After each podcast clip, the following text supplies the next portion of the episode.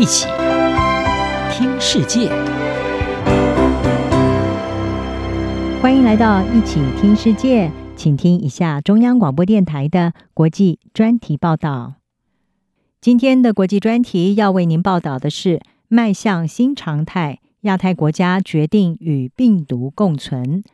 在 COVID-19 疫情初期，有许多亚太地区的富裕国家和地区都缴出了不错的防疫成绩。这当中包括台湾、香港、新加坡、纽西兰，还有南韩等。而防疫之所以能够成功，主要是归功于封锁边界、隔离旅馆，还有境内严格的封锁措施。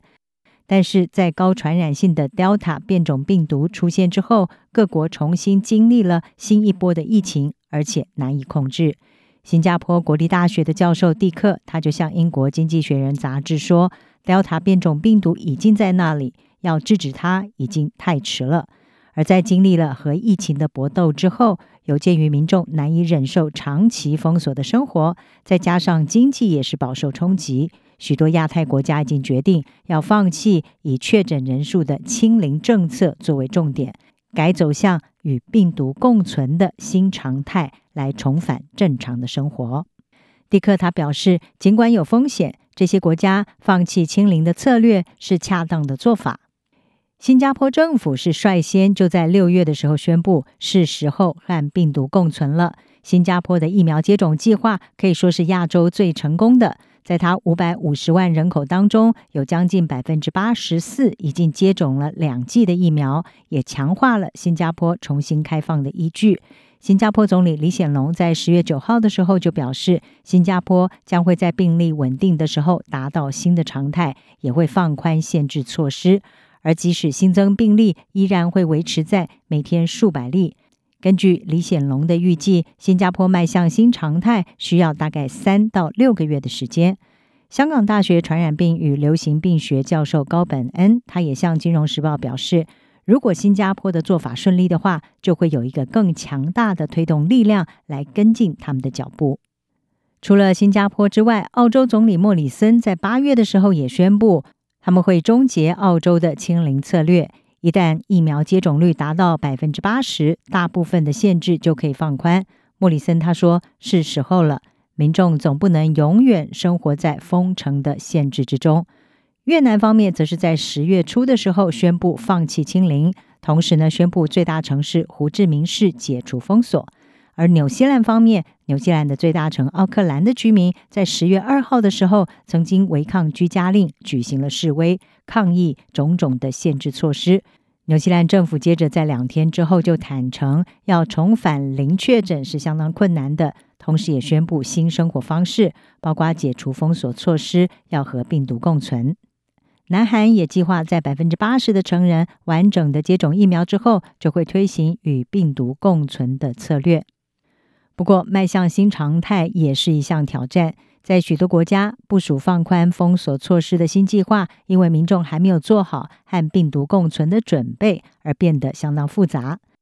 纽西兰的经济学家琼斯他就说：“这将是一项新的挑战，你必须要一步一步的来，就像在新加坡。”而现在，在纽西兰还有澳洲的新南威尔斯，情况还是比较混乱的。另外，在有些国家，民众、企业还有政治界对于重新开放的时机以及阶段是有意见的。例如，许多纽西兰人非常的关切，在 Delta 变种病毒的疫情之下，这个国家的医院还有加护病房是不是能够承受得住疫情？琼斯他说，Delta 病毒呢，会成为改变游戏规则的老大。澳洲、纽西兰、新加坡恐怕都是束手无策，但是《金融时报》的记者怀特还有卢尔则是认为，无法消灭的 Delta 病毒突然的让这个地区终止了对隔离的依赖，也迫使这个地区的领导人，包括新加坡总理李显龙，还有纽西兰的总理阿尔登，他们面临生与死的抉择。专家们也都认同，随着限制的放宽，确诊病例的增加是无可避免的。香港大学的高本恩他说：“政策如何微调才是真正的困难。他不认为这是可以无限期避免的问题。”而在此同时，在中国方面，虽然中国境内已经出现一连串的 Delta 疫情，但是北京当局并没有展现出任何的迹象，显示他们会偏离清零的策略。虽然中国已经接种超过二十二亿剂的疫苗，但是呢，北京方面仍然是排除明年二月的冬季奥运会让外国观众进场。而奥盛银行的资深中国经济学家王蕊，他就向《金融时报》表示，北京在冬奥之前改变做法的机会很小。他说，他注意到有越来越多的人预期，这项对外国访客的禁令最少可能会延长到二零二二年的秋天，也就是中共召开二十大的时候。预料习近平将会在这一次的党大会当中接受历史性的第三个任期。王蕊他说，中国承受不起一场大规模的新冠病毒疫情，因为他们担心疫情不但对公共医护设施，也会对社会稳定构成压力。不过，《经济学人》指出，虽然是存在风险，放弃清零政策是一条该走的路。但是，不管是在纽西兰、雪梨或是新加坡，民众对于领导人所采取的下一阶段步骤，还是感到相当的紧张。纽西兰政府仍然将封锁措施放在选单之中，和病毒共存的做法，还需要时间来验证它的成效。以上专题由编译黄启林撰稿，还静静播报。谢谢您的收听。